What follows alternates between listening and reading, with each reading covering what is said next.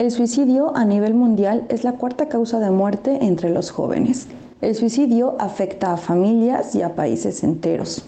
¿Qué sucede con las personas que se quedan? ¿Cómo afrontar la pérdida de un ser querido, de un hijo, de un amigo, de un compañero, de una pareja? El día de hoy, nuestra invitada, desde su experiencia y propia vivencia de este fenómeno, nos ayudará a desmentir mitos y realidades sobre este tema. Acompáñenos. Terapia psicológica, ni que estuviera loco. Todas las mujeres sueñan con ser mamás. El tamaño del pene importa. La escuela es la responsable de la educación de mi hijo. La homosexualidad es una enfermedad. Deja de soñar con tu negocio y ponte a trabajar de verdad.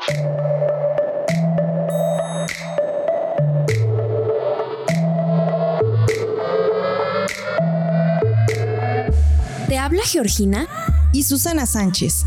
Con el fin de cuestionarnos y generar criterios propios, descubramos mitos y realidades sobre el amor, la nutrición, la sexualidad, las emociones, emprendimiento, educación y muchos temas más.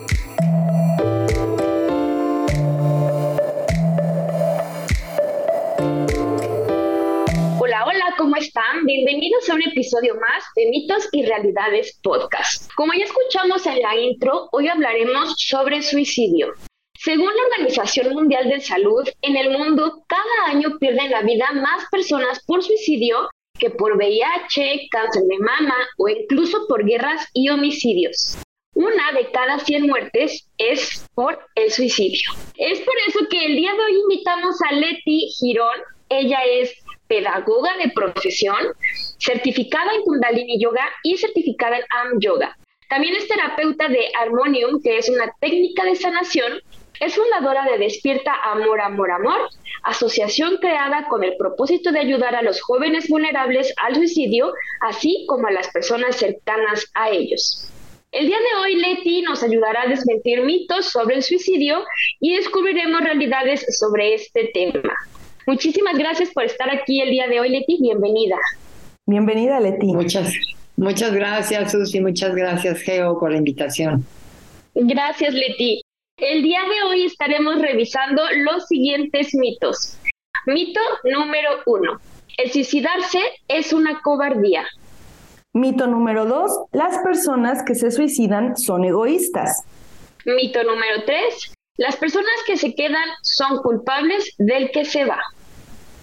Y para comenzar con el tema del suicidio, queremos comentarles que justo fue en el año 2020, eh, aquí en nuestro país, México, donde se reportó más suicidios en una década. Esto ha ido en aumento.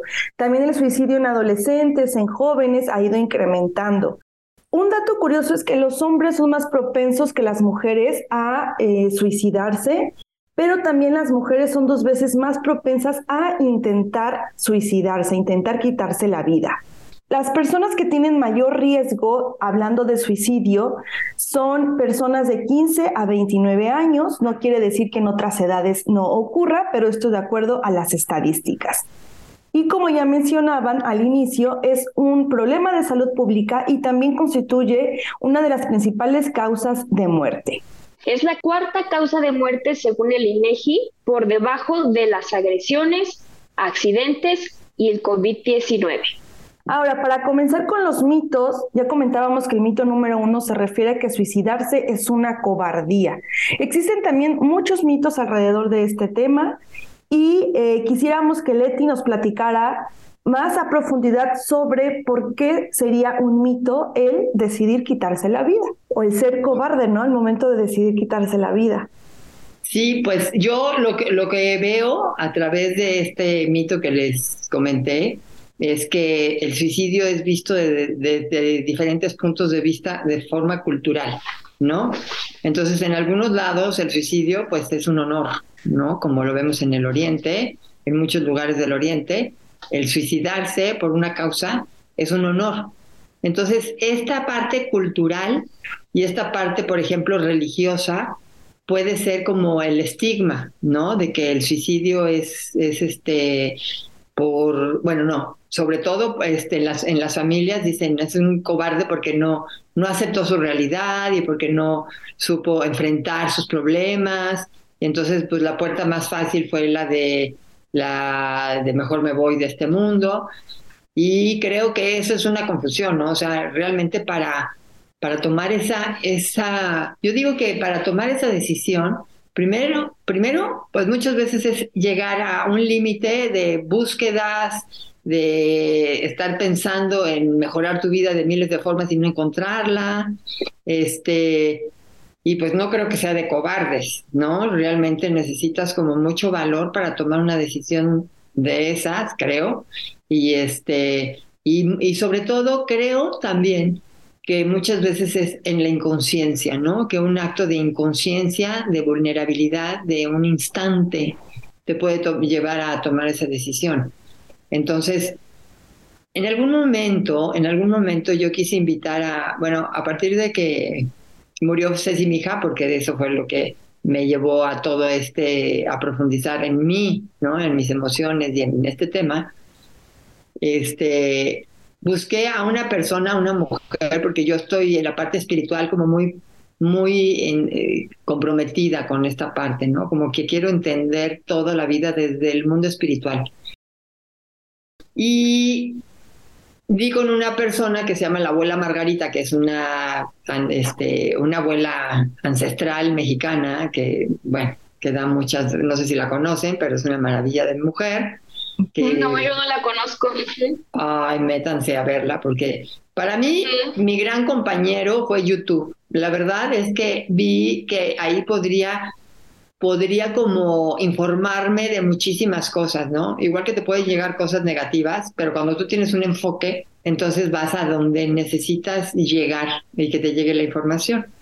Entonces a mí la, abuela Margarita la descubrí en, en, YouTube y es un ser maravilloso que trabaja mucho con la energía femenina Okay. Y yo la quise contactar para traerla dar pláticas y, le hablé del suicidio. No pudo venir porque tiene una agenda muy saturada y ella ya es una persona mayor. Y entonces, este, algo que me dijo, todos nos estamos suicidando. Y a mí me quedó claro, ¿no? Porque sabemos que hay cosas que nos hacen daño, por ejemplo, las emociones, emociones que nos hacen daño, actitudes que nos hacen daño, pero volvemos a recurrir en ellas porque por inconsciencia, simplemente, ¿no? Tenemos hábitos, hábitos de actitudes, hábitos de pensamientos, hábitos de, de, palabras que decimos que nos llevan a hacernos daños a, nosotros mismos, ¿no? Y entonces, visto desde esa perspectiva, pues creo que sí, en todos en algún momento nos estamos suicidando sin ser conscientes, obviamente, ¿no? Creo que existen muchas conductas autodestructivas, ¿no, Leti? Como tú decías, que, que no es necesario que nosotros pensemos a lo mejor en, no sé, en, quitarnos la vida como tal, pero quizás si sabemos que el no gestionar mis emociones correctamente a la larga me va a hacer daño, bueno, si lo sigo haciendo, o el consumo excesivo a lo mejor de alguna sustancia que genere daño en mi cuerpo, y entonces empiezas con todas estas cuestiones eh, autodestructivas que nos llevan a a lo mejor en pensar en situaciones suicidas, aunque no lo ejecutemos como tal. Y tú mencionabas al inicio, en algunas culturas la cuestión del suicidio es visto como, como algo de honor. Me acuerdo, por ejemplo, de los kamikazes, que para ellos es, es dar la vida por su, por su país, por una causa, y va a ser un honor, porque en ese momento es cuando su vida va a tener digamos, un, un aprecio quizá, ¿no? Como a nivel cultural o como a nivel social. Entonces, creo que sí alrededor del suicidio existen muchísimas muchísimos mitos, el pensar, como decíamos en el mito uno, que, se, que son egoístas las personas, eh, a lo mejor no sé si esté vinculado con egoísmo, con valentía, yo consideraría que es esta falta, como tú dices, de búsqueda de respuestas y que llega un momento en el que quizá mis recursos ya no fueron lo suficientes en ese entonces y mi única salida fue el quitarme eh, eh, la vida. Fíjate que inclusive este, yo tuve mucha relación con psiquiatras y especialistas en el tema del suicidio, eh, porque abrí unos foros de Hablemos del Suicidio. Cuando yo me di cuenta, o sea, mi marido primero me dijo, te prohíbo que hables que nuestra hija se suicidó porque ella se arrepintió. Ella se arrepintió, pidió ayuda, llegó al hospital y este y en el hospital hubo mucha negligencia médica también y ella hoy no está aquí. Entonces para él, para él no era la forma, o sea, no se había suicidado, ¿no? Para mí sí, porque fue, lo, fue el intento que ella tuvo, para mí sí era. Entonces, pero yo no lo decía por respeto a su dolor. Sí. Entonces no lo dije mucho tiempo por respeto a su dolor, porque de verdad que, bueno, sufrimos de diferente manera los dos. Yo traía un trabajo espiritual muy, muy fuerte y eso me tenía muy sostenida. Y este, y cuando veo en un periódico que decía el suicidio es la segunda causa de muerte en jóvenes entre 15 y 25 años de edad, que ahí las estadísticas han cambiado un poco, este, yo dije, me sentí como con la obligación o con la responsabilidad de abrir el tema. Mm, porque, porque empecé a investigar y había una, había una, una psiquiatra en España no me acuerdo su apellido, si me parece que era Tejedor, que ella era especialista en el suicidio, en el tema del suicidio, y ella decía, la gente cree que por hablar del suicidio más gente se va a suicidar, y es al contrario. Tienes que hablar del tema, tienes que abrir el tema, porque eso les da como una este, puerta a la gente que está tratando de suicidarse o a los parientes que han vivido este, esta situación de un familiar eh, que se va por suicidio. Entonces dije, me sentí como con la obligación. Yo acababa de abrir una asociación que se llama Despierta Amor, Amor, Amor, ¿no? Amor a ti, amor al otro y amor mm. a tu entorno, que es el objetivo, ¿no? Mm, qué bello. Si no te amas tú, pues no puedes amar absolutamente a nadie. Si no amas al otro y lo aceptas como es porque quieres que el otro cambie para que tú seas feliz, pues tampoco vas a ser feliz. Y le vas a hacer infeliz al otro también. Que normalmente caemos en eso, ¿no? O sea, somos seres humanos y realmente es como un hábito, ¿no? Culpar al del frente y responsabilizar al otro de lo que yo siento. Entonces, pues es una práctica que tenemos que hacer de forma cotidiana, ¿no? No se hace de la noche a la mañana, es diario. Diario me descubro, diario me observo, diario estoy conmigo, diario siento mis emociones. Pero para eso tengo que tener una, una práctica espiritual, que yo por ahí iba, toda mi intención era enseñar lo que es una práctica espiritual que te tenga sostenida, que era la yoga, ¿no? Mi objetivo era ese. Pero a la hora que abro el, la asociación y hablo del suicidio, entonces me empiezo a desviar, ¿no? Y empiezo a desviarme invitando a muchas personas a queriendo hacer comunidad para ayudar y proteger a la gente. Pero sobre todo mi enfoque es más en las personas que se quedan, no, no tanto en la prevención, porque creo que la prevención es tan amplia, o sea, tienes que educar a la familia completa, no quieren, no quieren, ¿no? Este, entonces, se me hace como, como mucho más para mí, que yo es lo que hago, mucho más efectivo el que tú, te, tú trabajes contigo como tú, como papá, como mamá, como hermana que está sufriendo, el que ya se haya ido un hijo o el que se haya querido ir. Entonces, muchas veces las mamás quieren meter a sus hijos a miles de terapias porque están preocupadas por ellos están preocupadas por sus actitudes, preocupadas por sus decisiones, preocupadas por lo que dicen, preocupadas por cómo se comportan. Y no nos, perdemos de vista a los papás, que nosotros somos los que tenemos que ser mejores para nuestros hijos, porque si yo tengo una vida espiritual o una vida este, mucho más sana mentalmente, físicamente y emocionalmente, entonces obviamente voy a hacer un reflejo para mi hijo y mi hijo se va a sentir mucho más como conmigo, ¿no? Sí. En vez de que desgastes tu vida en querer que tu hijo sea el que se atienda y el que vaya a la terapia y el que, el que, no. No, somos nosotros, somos seres individuales. Y si el hijo decide irse de esa manera, tú tienes que ver qué tiene, por qué se fue así y qué, qué te corresponde ahora tú que estás viva hacer por ti. Yo siento que estas maneras, bueno, todas las muertes de un hijo es una, una oportunidad de evolución del alma. ¿sí? Entonces, si tú ves por ti y por estar, estar mejor, y, y, poder ver la vida de otra manera. Y eso es día a día, porque eso no se va a quitar en un momento, es toda mi vida. Decido ver por mí, ¿no? Verme, verme a mí misma. Sí, y ahorita que, que comentas esto de que las personas tenemos que ver por nosotras mismas y nosotros mismos eh, dedicarnos a nuestra evolución espiritual, a nuestro trabajo de emociones. Creo que esto va relacionado con el mito número dos, que dice que las personas que se suicidan son egoístas. Y como tú bien lo comentaste, es un trabajo individual y que cada debe tomar la decisión que quiera y que también tiene esa libertad de, de, discernimiento, de decir, bueno, hago esto, no lo hago, pero que es fundamental comenzar desde pequeñitos y comenzar todos los días, como, como dices, a trabajar en nosotros, en esta evolución del alma, del espíritu, de, oye, hoy cómo puedo mejorar, hoy y mañana y pasado también. ¿Qué nos puedes comentar acerca de este mito 2 que dice que las personas que se suicidan son egoístas, Leti? Creo que cuando tú dices que la persona que se fue es egoísta es porque tú le estás dando toda la autoridad de tu vida al otro, ¿no?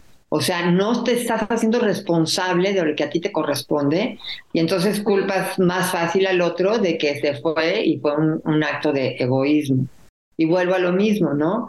Es como esta parte que hemos creído que nuestros hijos son nuestros, son de nuestra propiedad porque nosotros les dimos la vida y porque nosotros sufrimos tanto para darles la vida y para, para educarlos y para, o sea, de verdad que creo que ese es el peor egoísmo, ¿no? El pensar que son de nuestra propiedad, no son de nuestra, nosotros fuimos un canal para traer, si lo ves desde el punto de vista de las almas, Fuimos un canal para traer un alma independiente a este planeta. Entonces es una verdadera bendición, creo. Somos bendecidas de haber sido elegidas por, para traer a un alma a que viva su propio proceso. Pero nos hemos hecho, yo creo que es cultural, ¿no? Y también depende en qué país viva, porque hay, hay como, como este, culturas como muy conscientes de que mi hijo ya llegó a su edad en donde se tiene que ir. Aquí en México somos totalmente, ¿no? Este, sí, o sea, muéganos y no, yo soy la mamá y yo, a mí me sigue pasando, ¿no? O sea, quiero ser mamá gallina, pero lo suelto y luego me siento, no, ya lo solté demasiado y siento, ¿no? Como esa responsabilidad de que mis hijos están haciendo su vida con sus hijos y, y este, yo no estoy ahí como la abuelita que debería de ser, porque pues esa es la educación que yo tengo y me está costando trabajo vivir de otra manera, ¿no? Este, Creo que les he dado su espacio, a mis hijos les di su espacio también para que, para que ellos vivieran su propio duelo, ¿no? No como yo desearía, ¿no? Este, Cada quien lo vivió a su, y cada quien se ha hecho responsable de su trabajo personal con el suicidio de su hermana, porque aparte es, es muy diferente el suicidio de una hija que el suicidio de un esposo, que el suicidio de un hermano, ¿no? Ahora sí que cada, quien, cada quien lo vive desde diferente forma. Y, te estaba platicando hace rato que se me fue, que había un doctor dentro de la gente que invité a lo de los foros, había un doctor que era el doctor Barriguete, que, bueno, no sabes cómo lo quiero o lo quise porque acaba de fallecer el año pasado, porque entregó su vida a ayudar a, chavos con, con problemas de adicciones y bueno, trató mucho el suicidio. Y a mí me gustó mucho algo que me dijo, me sirvió mucho, ¿por qué no honramos la forma en que cada quien muere? ¿Por qué no honramos las decisiones hasta morirte? Es una decisión. Entonces, ¿por qué no honramos la forma como se fue? ¿Sí? Que ha haber sido horrible su tragedia y su... ¿Por qué siento que esa persona es egoísta? ¿Qué egoísta estoy siendo yo de que no estoy entendiendo su sufrimiento, ¿no? Entonces me pongo en primer lugar yo ¿no? Y entonces digo que es un egoísta porque se fue y porque no pensó en el sufrimiento de los demás. ¿Qué nos toca a los demás? Nos toca asumir nuestra vida y nuestra responsabilidad con nosotros mismos, con nuestras emociones. O sea, no puedo absolutamente hacer nada para que mi hijo tome otro tipo de decisiones. Y la muerte es una de tantas, ¿no? O sea, eso porque aparte es, un instante de, un, de una decisión mm, tomada, ¿no? Por quién sabe cuántos, este, por cuántos motivos, ¿no? Pero creo que lo que menos son son egoístas. O sea, los egoístas son los que dicen que ellos son egoístas, ¿no? Por haber sido de esa forma. Porque entonces estoy pensando que el otro es responsable de mi felicidad. Y no es verdad. Y creo que eh, esto también va de la mano con el mito 3, de que las personas eh, que se quedan muchas veces se sienten muy culpables o eh, empieza esta parte del duelo, ¿no? De, oye, pero ¿por qué? ¿Quién fue el culpable? ¿Pero qué hice mal? Esta parte de la culpabilidad, Leti, ¿qué, qué nos puedes comentar al respecto del mito 3? Bueno, a mí me quedó claro que creo que para eso se fue Ceci, mi hija, para mí, porque yo, yo soy muy dada a la culpa, ¿no? O sea, sí, soy muy dada a sentirla a su máxima expresión. Entonces, para mí ha sido una oportunidad de entender que la culpa es un absurdo, ¿no? Es un absurdo, pero ha sido a través de un trayecto, no ha sido de la noche a la mañana. Sí lo entendí en ese momento, en el momento en que eh, Ceci se fue, yo tenía ya una práctica diaria, diaria de yoga. Diario hacía, o sea, cuando te metes como maestra de yoga, pues es requisito ser, hacer tu práctica constante, diaria, ¿no? Porque si no, tú no estás fuerte. El yoga que es, yo, yo quisiera hablar del yoga, ¿no? Porque para mí es, es lo que me ha sacado adelante, lo que es un incentivo en mi vida diario y entender que pues la vida es hoy, ¿no? No es mañana. Y, y, este, y esta parte de la culpa, pues me ha atrapado, o sea, porque te atrapa, ¿no? Es una emoción que verdaderamente me, me detiene cuando la llego a sentir. Entonces, le he trabajado mucho. Yo trabajo mucho también con el curso de milagros, lo comparto mucho. No sé si han oído ustedes hablar del curso de milagros, pero a mí fue un libro que alguien me lo platicó hace muchos años y luego una persona que llegó, abrió una casa que se llamaba Casa Amor ¿Y por qué le puse despierta, amor, amor, amor? Porque a mí lo último que me dijo Ceci, mi hija, fueron esas tres palabras, amor, amor, amor. Y yo dije, algo tengo que hacer.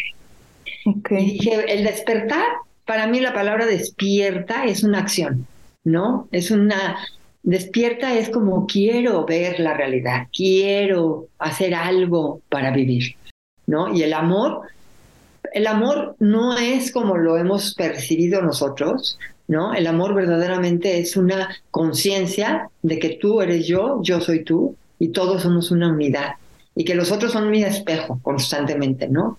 Ese es el verdadero amor, es en donde sé, y eso te lo habla el curso de milagros, donde sé que mm, lo único que me hace sufrir es que yo me siento separada de ti y separada de todo, ¿no? Me siento como un ente separado y no estamos separados de nada. Estamos todos, somos uno. Entonces, cuando yo aprendo a ver en el otro la emoción y decir, bueno, ¿qué me está proyectando? ¿Qué me está diciendo esta emoción? Y la logro descubrir y la logro trabajar, entonces, pues hay un, hay un beneficio para mí. Entonces, la culpa, por ejemplo, en el curso de milagros a mí me ha ayudado muchísimo, ¿no? Muchísimo, porque el curso de milagros te habla mucho de esta parte de la culpa, de que no existe, no existe la culpa. Pero pues como de que no existe, si es lo primero que aprendimos, ¿no? Tú tienes la culpa de que a mí me duela, tú tienes la culpa de que, de que me pase esto, tú tienes, es que tú eres el responsable. Volvemos otra vez a lo mismo, a la responsabilidad, a darle al otro la responsabilidad. Y muchas veces a las que no nos perdonamos es a nosotras mismas, ¿no? Obviamente la culpa es, no me perdono de todo lo que pude haber hecho y de todo lo que no hice vale la pena que lo trabajemos, que lo trabajemos porque la culpa está muy arraigada. La, digo, vas a la misa, ¿no? Mi culpa, mi culpa, mi gran culpa, y te pegas hasta en el corazón. O sea, te pegas en el corazón, imagínate nomás lo que estamos haciendo, ¿no? O sea, sí. es como una, una forma de decir, no valgo nada. Para mí el curso de milagros es una gran herramienta este, yo no lo conocí hasta que me lo platicaron y luego ya lo conocí y, cada frase, porque son 365 lecciones, ¿no? El curso de milagros son 365 lecciones. Durante todo un año estás repitiendo estas frases para desconceptualizar nuestra mente, nuestras estructuras, esto que hemos creído como verdad. No quiero hablar más del curso de milagros porque van a decir de qué estás hablando ahorita, ¿no? Es, es algo Este, es una herramienta maravillosa. Y si quieren, pues los que no hayan escuchado de esta herramienta, conózcanla porque hay mucha información en YouTube. Es un libro que empezó desde los setentas y este y que trae todas estas frases. ¿Y por qué las frases son tan significativas? Porque sabemos que las palabras, la palabra crea y descrea también. Entonces la palabra puede descrear mis estructuras viejas y crear nuevas formas de pensamiento, nuevas perspectivas. ¿Qué es lo que va a hacer que cambie mi culpa o esta? Cambiar mi perspectiva de cómo es la cosa, ¿no? Y saber que el otro, cuando yo logro ver el, al otro como el Hijo de Dios, porque aquí te habla del Hijo de Dios, ¿no? El Hijo de Dios. Yo soy el Hijo de Dios, pero tú también eres el Hijo de Dios. Entonces hay veces que te cuesta un montón de trabajo ver al Hijo de Dios en tu marido o ver al Hijo de Dios en tu hijo que te está viendo, te está haciendo ver las cosas negras o ver, y, sobre todo más con la familia, ¿eh? O sea, es con la familia que vienes a trabajar. Entonces, ver al Hijo de Dios en esa persona que te está viniendo a probar, porque creo que es, son pruebas, ¿no? O sea, todas las personas que están en nuestra vida son una, es una gran oportunidad, ¿no? Para trabajar contigo. Entonces, bueno, pues esto de la culpa, pues creo que es algo muy cultural, sobre todo, donde a cada quien le corresponde como trabajar la culpa y entender que no existe, ¿no? Más que nuestras creencias y nuestras creencias pues nos ayudan a sentir esa culpa. Sí, Y, y, quizá lo que comentabas ahorita, Leti, que también tiene que ver con esa cuestión religiosa, bueno, hablando por ejemplo a lo mejor de la religión católica, sé que habrá otras religiones que a lo mejor consideran, mm, no sé, que haya eh, otro tipo de vida, reencarnaciones y demás. Pero aquí, por ejemplo, si tú te mueres pensando en una, en una cuestión de suicidio, pues ya no eh, tienes el derecho, ¿no? Como de, de llegar más allá, si no te quedas, no sé, a lo mejor en el infierno, en el purgatorio, porque es lo que se nos enseñaba, ¿no? Yo recuerdo, por ejemplo, en las clases de religión, que, que era esa parte, era de decir, si uno eh, se, va, se, va, de este mundo físico por, por elección propia, por esta cuestión de decidir quitarme la vida, pues no voy a tener una vida eterna o, o, allá arriba el juicio que se me va a hacer pues va a estar caótico y creo que va muy relacionado con la culpa, con el cómo se trabaja este concepto eh, y el cómo a lo mejor de forma cultural, de forma religiosa, se manejan también todas estas ideas. Eh, el hecho también de considerar que Dios, por ponerle un nombre, es quien decide, ¿no? Cuando tú te vas, cuando no te vas. Y creo que tiene que ver mucho también con, mitos relacionados a, cuestiones religiosas, que a lo mejor no le vamos a tocar ahorita tan a fondo, pero que van formando esas ideas, van formando esas estructuras mentales y que claro que nos van generando también eh, maneras de pensar y, mitos con respecto a cómo vamos llevando nuestro día a día. Claro, porque aparte si tú te pusieras a ver cómo ven la muerte en las diferentes culturas, entonces dices, ¿cuál tiene la razón? ¿No? Ajá. Yo tengo la razón porque nací en la, en la, en la iglesia católica, pero eso ya te lo metieron hasta la médula, ¿no? O sea, tú ya lo percibiste así, ya lo integraste en tu ADN, ¿no? O sea, la culpa está adherida al ADN. Ahorita hay mucha información de cómo descrear, ¿no? Porque ya científicamente está comprobado cómo si tú cambias tu pensamiento cambia hasta este, el ADN del cuerpo, te puedes transformar completamente con la mente. Entonces yo, yo en donde estoy enfocada es en la meditación.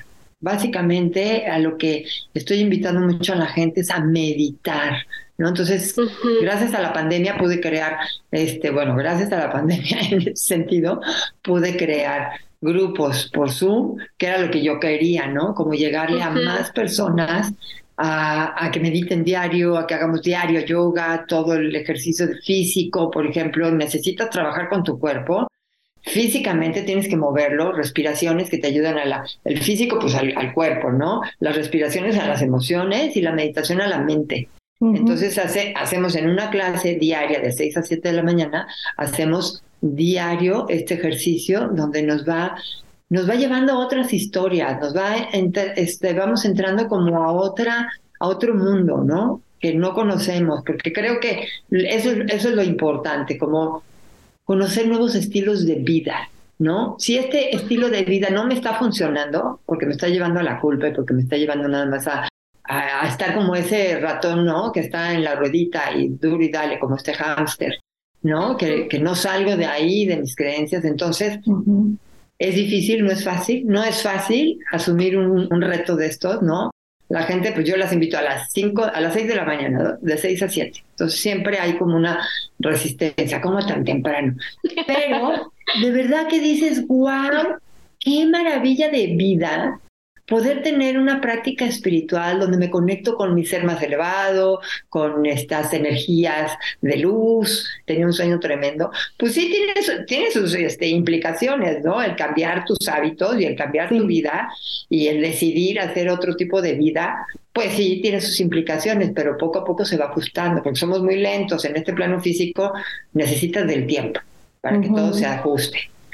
Entonces, este, pero vale la pena, vale la pena experimentar otros tipos de vida, otros estilos de vida, ¿no? En donde te puedas conectar con otras energías, con otras perspectivas que te cambien el sufrimiento por otras maneras de ver la vida, ¿no? Estamos muy, estamos como muy, este, pues muy acostumbrados a pensar de la misma manera, a hacer las mismas cosas, a tener los mismos hábitos, a estar con las mismas personas, ¿Qué implica también esto? Pues que dejes a tus amistades, ¿no? Porque ya te estás metiendo en otras y entonces esto te causa mucha nostalgia, porque como ya dejé a mis amigas de tantas, tantas, tantos años y de tantas este, experiencias juntas, pues es, así es. Pero es, creo yo, que de valientes, ¿no? Decir, yo quiero una vida distinta y eso implica mucho miedo. No sé si han visto un video que mandan de un changuito que estuvo en cautiverio desde que nació hasta los piensa cuántos años.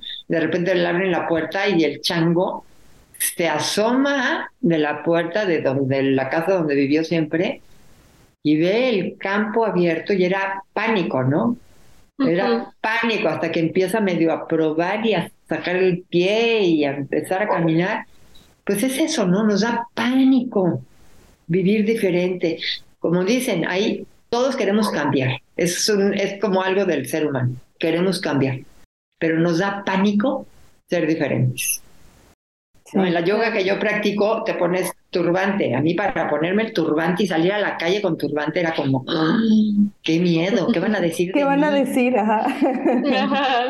¿No? Y ya cuando, bueno, el turbante me cae muy bien porque me ayuda a enfocarme, porque tiene todo un por qué usar el turbante, es toda una ciencia energética, entonces pues ya lo uso con mucha, con mucha familiaridad y muy a gusto, ¿no? Sí.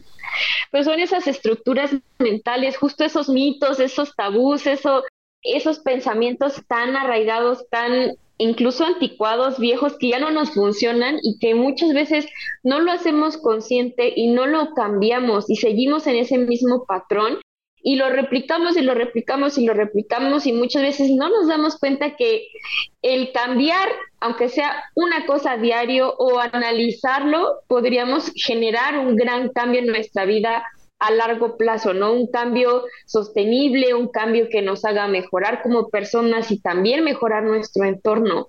Y eso me encanta, Leti, me encanta mucho lo que, lo que tú practicas ahorita, lo que nos estás platicando. Y ya platicamos de la culpa, ya platicamos del egoísmo, ya platicamos de todas estas ideas eh, pues que no, que, no nos abonan nada en nuestra vida, pero ¿qué pasaría? O sea, ¿qué, qué, qué recomendación nos podrías dar para las personas, para los familiares, para los amigos de la persona que se suicida? ¿Qué recomendaciones nos podrías dar para ellos? ¿Qué hacer? ¿Qué, qué, qué, qué podría ser como el primer paso para cuando un amigo o familiar decide quitarse la vida? Bueno, para mí, este, yo lo que les recomendaría es siente el dolor en su máxima expresión, pero no sufras, no te quedes en el sufrimiento, porque apegarte al dolor es sufrir. El dolor es real, el dolor te duele hasta el pelo, creo, ¿no? Como mamá, de verdad que yo decía, es que falta una parte de mí, ¿no? Se fue una parte de mí, o sea, me falta algo, me siento vacía, me siento como algo que, o sea, eso es una realidad pero el sufrimiento sí es una opción, ¿no? A mí me ayudó mucho esa frase porque la acababa de escuchar en ese año cuando murió Ceci hija y, y dije, yo voy a seguir con mi práctica. O sea, ¿cuál era mi práctica? Respirar. Yo les recomiendo meterse a técnicas de respiración. Las técnicas de respiración te ayudan muchísimo a liberar las emociones y a tener una mente mucho más clara. ¿Sí? Yo, pues desde mi perspectiva, les recomendaría mucho la meditación, pero no todo el mundo le gusta este camino.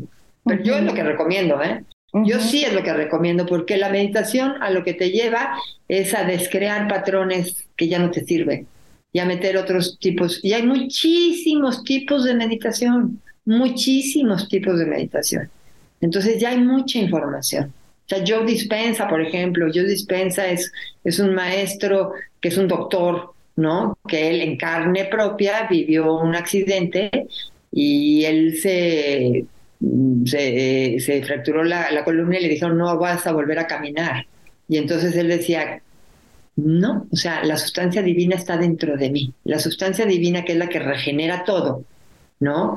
Que regenera la naturaleza, se mueren las hojas y vuelven a, a nacer nuevas.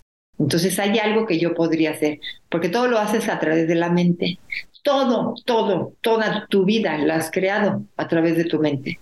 No hay nada que no hayas creado a través de tus pensamientos. Entonces lo único que podrías hacer es cambiar tus pensamientos para que no sufras tanto. Pero hazte cargo de ti. Hazte cargo al 100%. Pues si eres amigo, si eres familiar, si eres hermano, si eres papá, hazte cargo de ti. No le eches la culpa absolutamente a nadie de tu sufrimiento. Hazte responsable al 100% de ti misma, de ti mismo. ¿sí? Y busca, porque ya hay muchísimas herramientas, muchísimas herramientas para poder salir de, de, pues de cualquier situación que estés pasando. Yo la sugerencia es la respiración y la meditación. Y bueno, obviamente el ejercicio físico. Y ahora nos vamos a un corte, pero no te vayas, porque regresamos. Recordatorio. Síguenos en nuestras redes sociales, Instagram, Facebook, TikTok y YouTube como Mitos y Realidades Podcast. Y sigue el hashtag Conocer para Comprender. ¿no? Ok, Leti. Leti, y tú, bueno, tú practicas Kundalini Yoga, practicas también Am Yoga, pero... Es, es Nam Yoga, Nam. Nam. Fíjense, Ah, nam. Nam, Nam significa sonido, palabra, Ah, ¿no? La palabra. Ajá. Esa es muy poderosa, ¿no? Este, es muy poderosa las dos. O sea, Kundalini es de mucha disciplina, es entender que solamente con una disciplina puedes cambiar tu vida. Si tú eres disciplinado, o sea, si ustedes no tuvieran la disciplina de tener un horario, de tener ya toda una metodología para llevar el programa, no habría programa, no existiría. Ahora, una disciplina espiritual es siéntate todos los días. Aunque tu mente te diga que qué flojera y que qué pereza, tú vas y te sientas. Y tú haces tu práctica. Y a lo mejor un día te salió bien y al día siguiente no diste una porque estabas dormida, pero tú ya le dijiste a la mente, ¿sabes qué? Tú me vas a seguir a mí en vez de que yo te siga a ti. Esa es una disciplina espiritual, es que no le haces caso al ego para que te diga, ay no, hoy no, hoy mejor nos quedamos cinco minutos más en la cama, ¿no? Entonces tú agarras y le dices a la mente, ¿qué crees? Que no, te vienes conmigo, nos sentamos y hacemos nuestra práctica. Pero tienes que tener una metodología, o sea, no vas a inventar nada. O sea, este- estas técnicas tienen una metodología. Te sientas, te conectas con un mantra, te conectas con lo divino, eh, respiras, haces ejercicios, haces meditación, pero te dan el cómo, te dan la receta. Tú nomás síguela, ¿no? Y prueba, y prueba qué pasa. Pero la disciplina espiritual es lo máximo que hay. Yo la detomé y obviamente qué pasa que pues con mi familia, a mi marido no le encanta, no le encanta que me levante yo todos los días a las seis de la mañana y que me vaya a dormir a las nueve de la noche, ¿no? Porque trae otros horarios. Pero yo decidí que eso es lo que quiero porque eso es lo que me hace bien. Entonces tienes que llegar como a acuerdos también con tu entorno, ¿no? Y a veces los entornos pues se terminan, se terminan, se terminan las relaciones, se terminan ciertas cosas porque ya no te toca seguir ahí. Y entonces necesitas cambiar y eso te va a impulsar a que cambies y eso no es fácil, ¿no? Porque dejar un tipo de vida que ya no te hace bien no es nada fácil, no es nada fácil, pero pues es la única manera de evolucionar. Entonces, este, y que la herramienta te la da esto porque te sientes fortalecida. O sea, tenemos algo que se llama el campo áurico, ¿no? El aura famosa que hablan tanto, que se llama el campo electromagnético, ¿no? Ese campo electromagnético se fortalece con las respiraciones, con la meditación y con ciertos ejercicios físicos, que son diferentes a otros ejercicios que son de yoga, que te ayudan a que tu aura se fortalezca. ¿Qué es el aura? Es un es un escudo de protección. Entonces, la negatividad colectiva la agujera. Mm. Y si tú no, y si tú no tienes esa fuerza para, para fortalecer ese, ese campo electromagnético, ¿qué crees? Pues como una coladera te entran todas las energías, todas las energías del colectivo, las estás absorbiendo tú. Entonces tienes que hacer un trabajo diario de respiración y de, y de meditación que fortalezca otra vez y que expanda este campo electromagnético. Nosotros creemos que somos este cuerpo físico y ya, el cuerpo físico corresponde al 10% de nuestra realidad. ¿Sí? Según la, la, la yoga tenemos 10 cuerpos, 10 cuerpos que son invisibles, ¿no? Pero verdaderamente el mundo invisible es el que más nos rige. ¿En dónde está el mundo invisible? Mis pensamientos están en el mundo invisible y crean toda mi realidad. Mis emociones están en el mundo invisible, pero impactan al otro. O sea, tú te das cuenta que entra alguien a, un salón, tú inmediatamente lo percibes, si es una persona negativa, si es una persona este, llena de luz, o sea, se ve. Sí, sí se nota. Pero es, eso es, ese es, es, o sea, el cuerpo físico es el que lo proyecta, pero eso corresponde al plano invisible. Y en el plano invisible es en donde cambiamos. Por ejemplo, los mantras, que son palabras, palabras, sonidos, cambian nuestra mente. Las respiraciones cambian nuestras emociones y los ejercicios físicos cambian el cuerpo físico, ¿no? Entonces, por eso a mí me encanta la yoga, porque el yoga significa yugo, que quiere decir unión de mente, cuerpo y espíritu. Entonces, en una clase trabajas las tres al mismo tiempo. Y eso es maravilloso. Y hay muchos tipos de yoga, ¿no? Muchos tipos de yoga. Claro. Y trasladándolo a, este tema, por ejemplo, que hablábamos de, del suicidio, que también tiene que ver como con esa combinación de emociones, de pensamientos, de el cómo eh, la persona está quizá em, llevando su, su, su, presencia acá en este plano, creo que sería una, es una herramienta muy, muy, muy, muy, muy valiosa, porque muchas veces esa cuestión emocional que quizá no lo vemos, porque aparentemente puede ser una persona que físicamente detona alegría, que estás contigo, está contigo y que está bien, pero a lo mejor esa parte emocional o esos, ese tipo de, de, pensamientos que no se ven eh, requieren de, de, ese, de esa red de apoyo, ¿no? A lo mejor yoga puede ser una herramienta muy valiosa y no nada más es con decir, ay, échale ganas, ya sobreponte, este, ya por favor no estés triste, ay, ¿cómo se te ocurre pensar eso? Sino tener realmente algo más sustentable y más... Em, Como una plataforma que te sostenga. Exacto. eso es lo que nos está pasando también, que estamos viviendo un, una era, una era de transformación. Los que han oído hablar de la era de Acuario, no sé si todo lo ha oído, pero estamos en esa transición desde los 60, desde 1960. El maestro de Kundalini Yoga llegó en esos años a ayudarle a la gente a conocer herramientas para poder sostener lo que es esta transformación que estábamos viviendo hasta ahorita, ¿no? Ya estamos en plena era de Acuario, que es la era del amor, que es la era de la, de la energía femenina, porque hablando de numerología, que me encanta, bueno, eso me fascina, la numerología, porque te da muchos datos, ¿no? El milenio pasado que estábamos en los en mil, que empezaba con el uno, el uno significa la energía masculina, ¿no? Y ahora estamos en el dos, que es la energía femenina que es otra cosa, es la creatividad, es, pero pues vamos a estar en el 2 muy, mil años, ¿no? Sí. Entonces tenemos harto tiempo para, para poder aprender y entender que tenemos que cambiar y que tenemos que ser personas más creativas y que tenemos que ser personas más este, amorosas y que tenemos que ser personas más tiernas, porque esa es la energía femenina, ¿no? Entonces estamos en ese como, como ajuste, ¿no? Porque estamos en un plano físico, que para el universo es un, pestañeo, ¿no? Los años para el universo es un pestañeo. Entonces para nosotros se nos hace larguísimo. ¿Y cómo se llama tu comunidad de yoga, Leti? ¿Cómo podemos encontrarte? Pues no, no se llama. Lo único que, que hago es pasarles mi contacto de WhatsApp y ahí nos integramos. Compártenos tu WhatsApp, Leti, para compartirlo también con las personas que nos escuchan. Lo vamos a dejar también en los comentarios del, del episodio, pero compártelo para que lo anotemos. Claro que sí, Por con mucho gusto. Es 55 13 32 7872. Porque sé que la comunidad que las escucha a ustedes es gente que verdaderamente les puede ayudar a esto. ¿No? Perfecto. Sí, nosotros también ahí nos, nos sumaremos, Leti.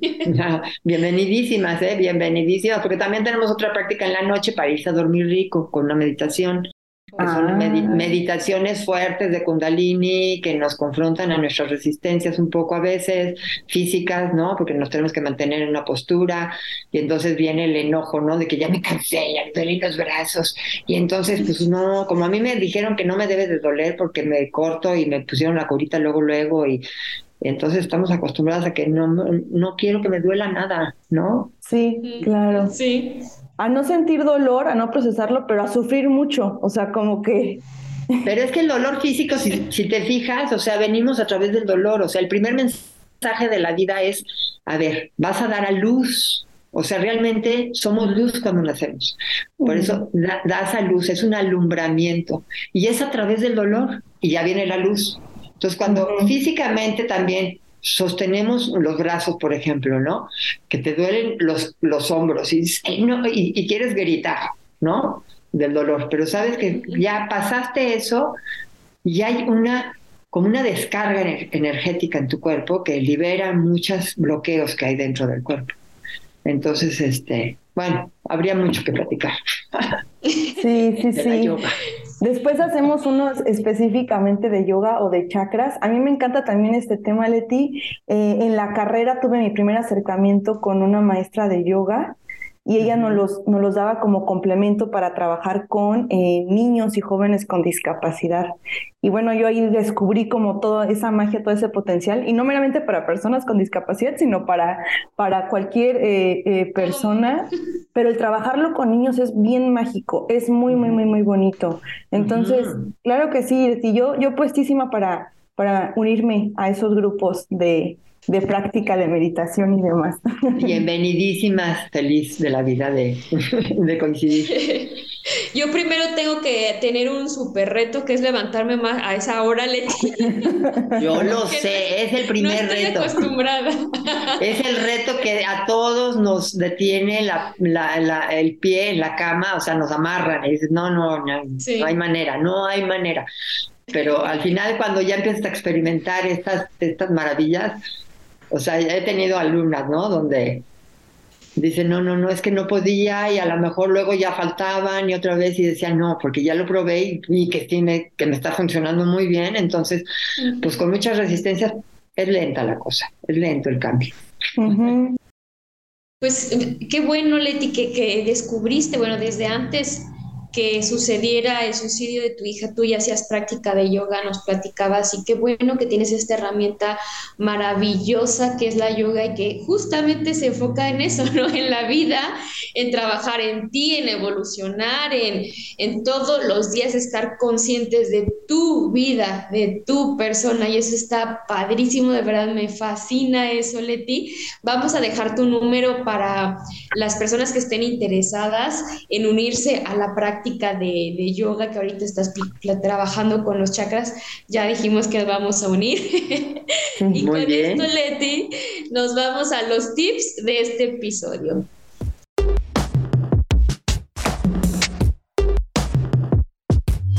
Tip número uno. agradece. Sé agradecido con todo y con todos. Si tu vida está enfocada en la gratitud, no habrá manera de que veas lo negativo, porque no puede haber, no puede haber este juicio si estás agradecido. No puede haber pensamiento negativo si estás agradecido. No puede haber sufrimiento si estás agradecido. Entonces, levántate todos los días y agradece ese día. Agradece por todo lo que vas a vivir ese día. Agradece todo y a todos. La gratitud es la máxima, la máxima emoción que puedes inyectarle a tu corazón, pero que sea una gratitud sincera y sentida en el corazón. Tip número dos. Bendice a los demás. Cuando tú bendices al otro, lo llenas de esa energía que te gustaría recibir a ti, ¿no? Que se te regresara a ti. Entonces, aprender a bendecir al otro a pesar de los juicios que puedas tener, a pesar de cualquier circunstancia que estés viviendo. Obviamente implica un reto, ¿no? Pero cuando tú bendices al otro y lo llenas de bendiciones y lo, lo visualizas, recuerden que la visualización es súper importante, ¿no? Cuando visualizo al otro próspero, a pesar de que no sea próspero para mí en este momento, que lo visualizas sano a pesar de que lo veas enfermo. Bendice a todos, a todo, a todo lo que vayas pasando por tu camino. Aprende a bendecir a la gente que está en la calle, aprende a enviarle bendiciones al que te atiende en la tienda.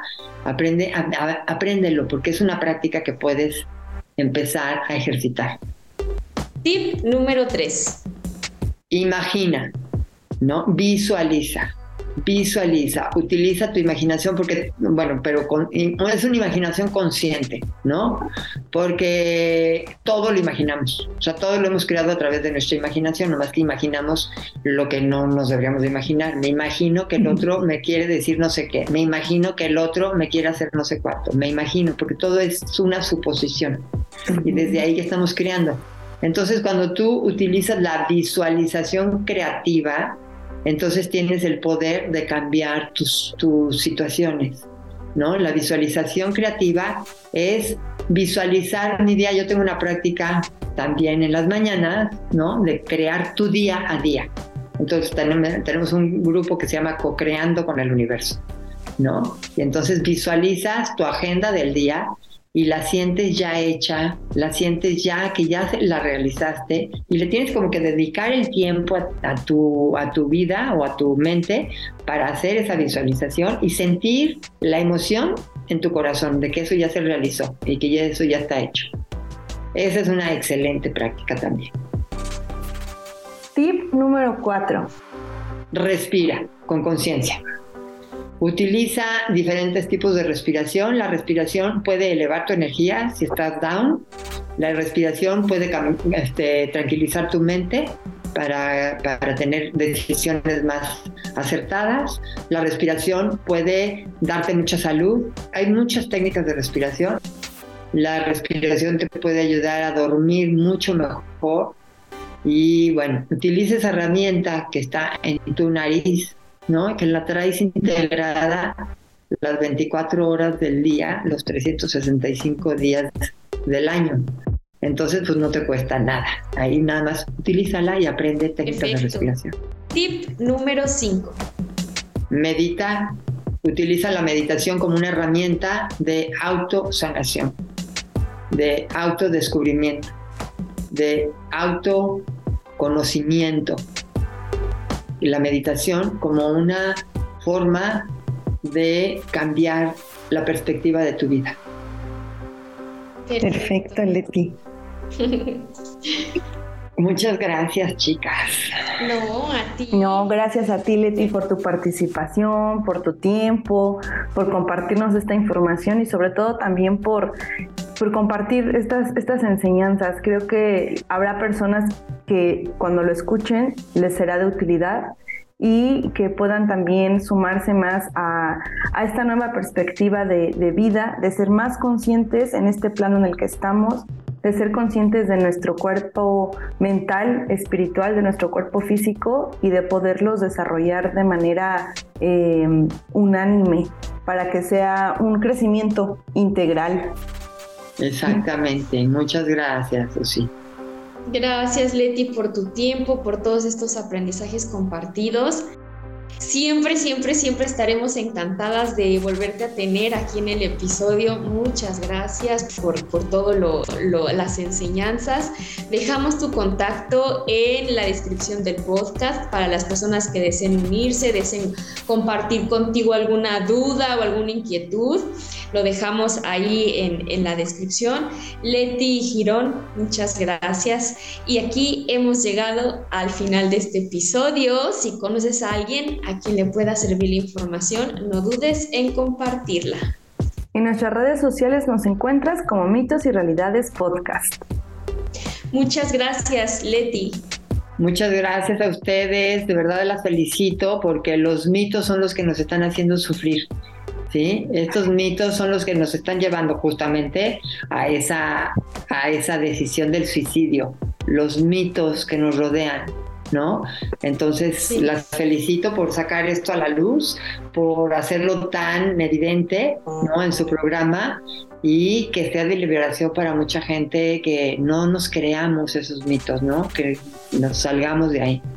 Muchísimas gracias por su invitación, de verdad que fue un placer, muchísimo gusto. Un gusto, Leti, igualmente. Irnos. Y tienes toda la razón. La idea y el objetivo de este podcast es desmentir esos mitos, empezar a hablar de ellos, comenzar a compartir las realidades, como dices, empezar a cambiar esos paradigmas, esas ideas que no nos ayudan en nuestra evolución. Y gracias a ti por estar el día de hoy aquí. Muchas, muchas gracias a todos por estar. Ámense mucho. Y vibren bonito. Chao. Gracias. Gracias por escucharnos. Tú eres parte fundamental de este proyecto. Si te gustó nuestro contenido, ayúdanos a compartirlo. Síguenos en nuestras redes sociales y coméntanos sobre qué mitos y realidades te gustaría que descubriéramos juntos. Encuéntranos en Instagram con el hashtag Conocer para Comprender.